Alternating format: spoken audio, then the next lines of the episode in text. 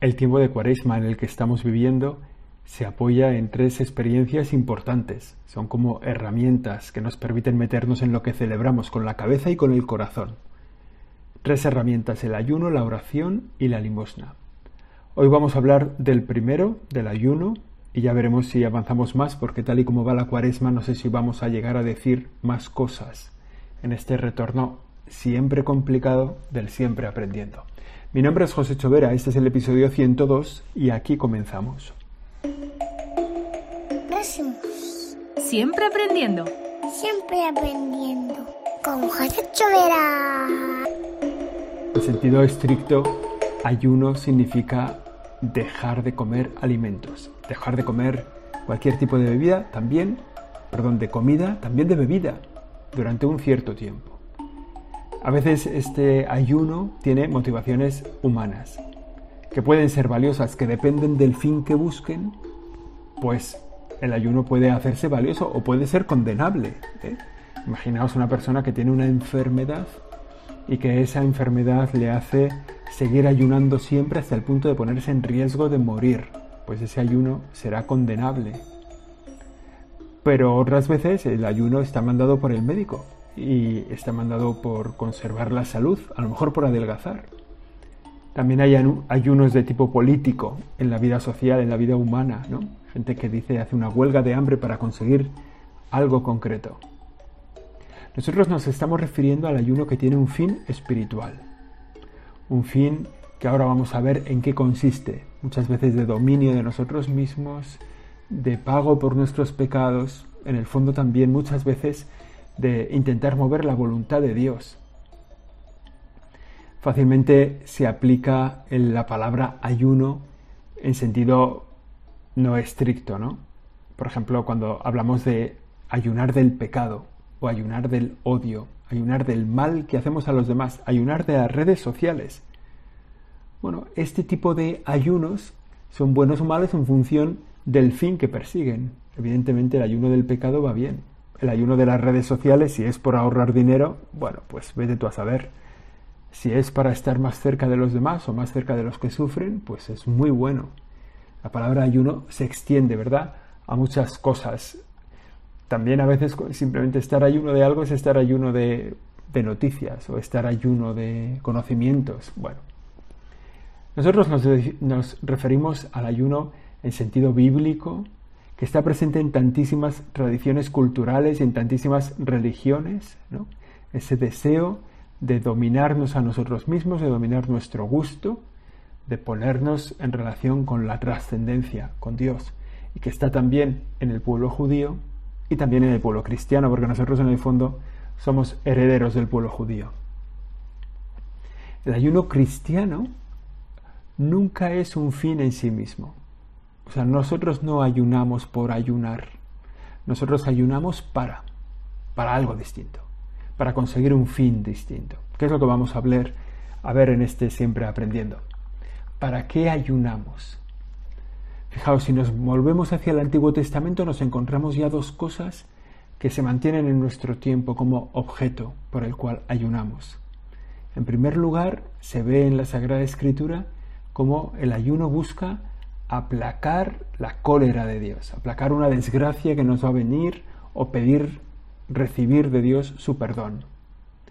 Es ese el sentido que nos encontramos con los de ciudadanos de Nínive, ¿no? cuando Jonás se pasea por la ciudad durante tres días diciéndoles convertíos y ellos hacen ayuno y penitencia para que Dios no destruya la ciudad y lo consigan. Y son muy valorados. ¿eh? Jesús en el Evangelio los recordará diciendo cómo los ciudadanos de Nínive se convirtieron con la predicación de Jonás e hicieron penitencia, ayuno. También el ayuno sirve, lo vemos en la Sagrada Escritura, en el Antiguo Testamento, para conseguir facilitar, hacerse fuerte, eh, digamos, tener una mayor opción del encuentro con Dios, para preparar el encuentro con Dios. La gente que, que se va a encontrar con el Señor hace un tiempo de ayuno, lo hace Elías, por ejemplo, o lo hace Moisés, 40 días estuvo ayunando, ¿no? En el monte Oreb, sin comer pan ni beber agua, dice el libro del Éxodo. Bueno, el ayuno que busca prepararse para el encuentro con Dios. Esas dos dimensiones, apartar una desgracia, obtener de Dios el perdón, y por otro lado preparar el encuentro con Dios, siguen vigentes en nuestro tiempo. También hoy los cristianos, a la vuelta de los siglos, lo seguimos haciendo así. ¿Qué buscamos los cristianos o para qué ayunamos los cristianos? Podríamos decir como, como tres objetivos del ayuno. En primer lugar, para el dominio de nosotros mismos. Esa palabra que es la mortificación, ¿no? O sea, hacer que, que nosotros mismos nos sometamos a nosotros mismos. Esto parece un poco raro, ¿no? Porque uno dice, bueno, ¿cómo uno no se somete a sí mismo? Bueno, pues basta con que te hagas una lista de las veces que has intentado aprender inglés o apuntarte al gimnasio o empezar una colección de cromos, la cantidad de veces que lo has intentado y no lo has conseguido. Somos capaces de ponernos normas a nosotros mismos y de no cumplirlas. Somos capaces no de no obedecer a nuestros jefes o a nuestros amigos o de a nuestros padres o no obedecer somos capaces de no obedecernos a nosotros mismos. Es decir, a veces nuestra voluntad no se impone.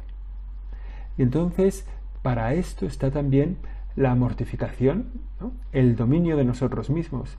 Y un elemento importante es el ayuno, hacernos señores de nosotros mismos, dominarnos, poner en, duda el dominio de nuestro propio cuerpo sobre nosotros mismos nos damos cuenta de que llevados por nuestras apetencias, por lo que nos gusta, por lo que nos pide el cuerpo, da igual, rápido tendemos a la horizontal, a no hacer nada. Rápido tendemos a dejarnos arrastrar por gustos y placeres. Hazte, fíjate, para que te, porque esto suena un poco raro, pero ponlo en un ejemplo. Hazte el propósito de no tomar el café de media mañana que ya verás que dices, no, hombre, a mí no me cuesta nada dejar el café de media mañana, será muy sencillo, no tengo ningún problema. Hazte este propósito.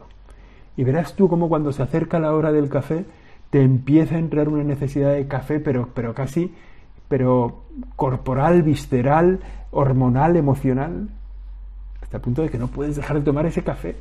Basta con que te propongas dejarlo, ese café, simplemente para decir, para que vea este tío del siempre aprendiendo que yo soy capaz de dominarme a mí mismo. Pues bueno, hazte ese propósito.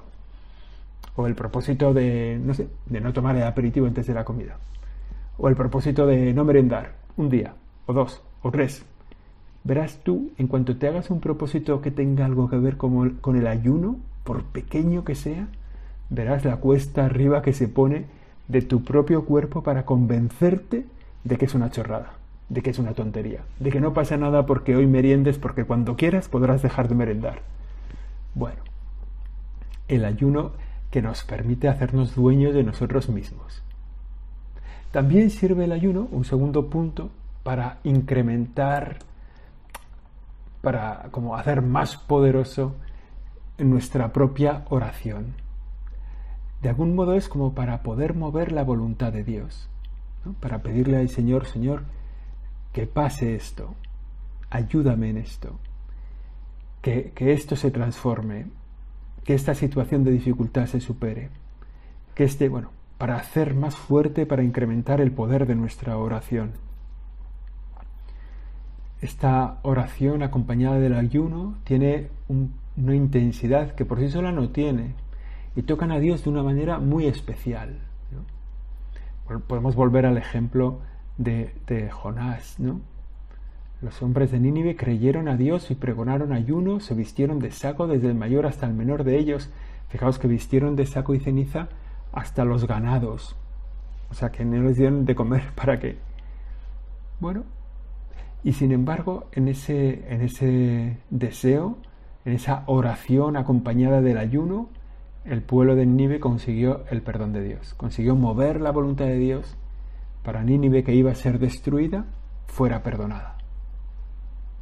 También a veces el Señor en el, en el cuando los apóstoles se acercan a Jesús y le dicen, oye, ¿por qué no hemos podido sacar nosotros este demonio? ¿Por qué no hemos sido capaces de hacer nosotros este milagro? El Señor les dice, es que este linaje, esta raza de demonios, solo sale por la oración y el ayuno. El ayuno capaz de hacer más poderosa nuestra propia oración. Y otro punto de ayunar es para pedir sabiduría, para pedir el conocimiento de la voluntad de Dios en nuestra vida. Es decir, Señor, ¿qué quieres para mi vida? ¿Qué, me estás pidiendo en este momento? ¿no? Y hacer ese ayuno para hacer más visible el conocimiento de la palabra de Dios, para que Él nos revele con más claridad su palabra. Cuando algo nos, nos corrompe, oye, esto no lo entiendo, Señor, esto de mi vida, esto de tu palabra sobre mí, no lo entiendo. Acompañar nuestra oración con el ayuno. Eso le pasaba al profeta Daniel, ¿no? Dice, yo Daniel miré atentamente en los libros el número de los años el cual habló Yahvé, Yahvé al profeta Jeremías, que había de concluir la asolación de Jerusalén. ¿No? Se acerca al profeta Jeremías para conocer cuándo se va a acabar la tragedia en la que está viviendo el pueblo. Y como no descubre eso, dice, volví mi rostro al Señor buscándole en oración y ruego, en ayuno y cilicio y ceniza. Y oré a Yahvé mi Dios y le pidió eso, ¿no? Le pidió contemplar, conocer con sabiduría los tiempos del Señor. Bueno, estas tres herramientas, estas tres, perdón, estas tres motivaciones nos llevan a hacer el ayuno. Pedir la sabiduría, el conocimiento de la palabra de Dios, incrementar el poder de nuestra oración y dominar nuestras propias pasiones, nuestro propio cuerpo. Ya hemos dicho antes que el, ayuno era algo muy importante en la vida de los judíos ¿no? y se hacía visible en el tiempo de Jesús. Los fariseos ayunaban dos veces a la semana. De Ana, la, la profetisa que sale, estaba siempre en el templo dice que estaba todo el día con noche y día con ayunos y oraciones. Lo mismo dice de Juan el Bautista y de sus discípulos que ayunaban. Jesús mismo ayunó, él mismo estuvo 40 días en el desierto. Fijaos, e, es curioso, ¿no? Como este mismo acontecimiento, para uno de los evangelistas que lo cuenta, para San Mateo, es para prepararse y vencer las tentaciones del diablo. De algún modo es para coger señorío sobre sí mismo que al Señor no le hace falta, porque precisamente se llama el Señor. Pero San Mateo lo presenta así, ¿no? Para, para hacer frente a las tentaciones del diablo, el ayuno del Señor. Y Lucas le da otra función a ese ayuno, es prepararse para la misión. Para nosotros los cristianos las dos cosas tienen sentido. Y nuestro ayuno tiene también ese sentido, ¿no?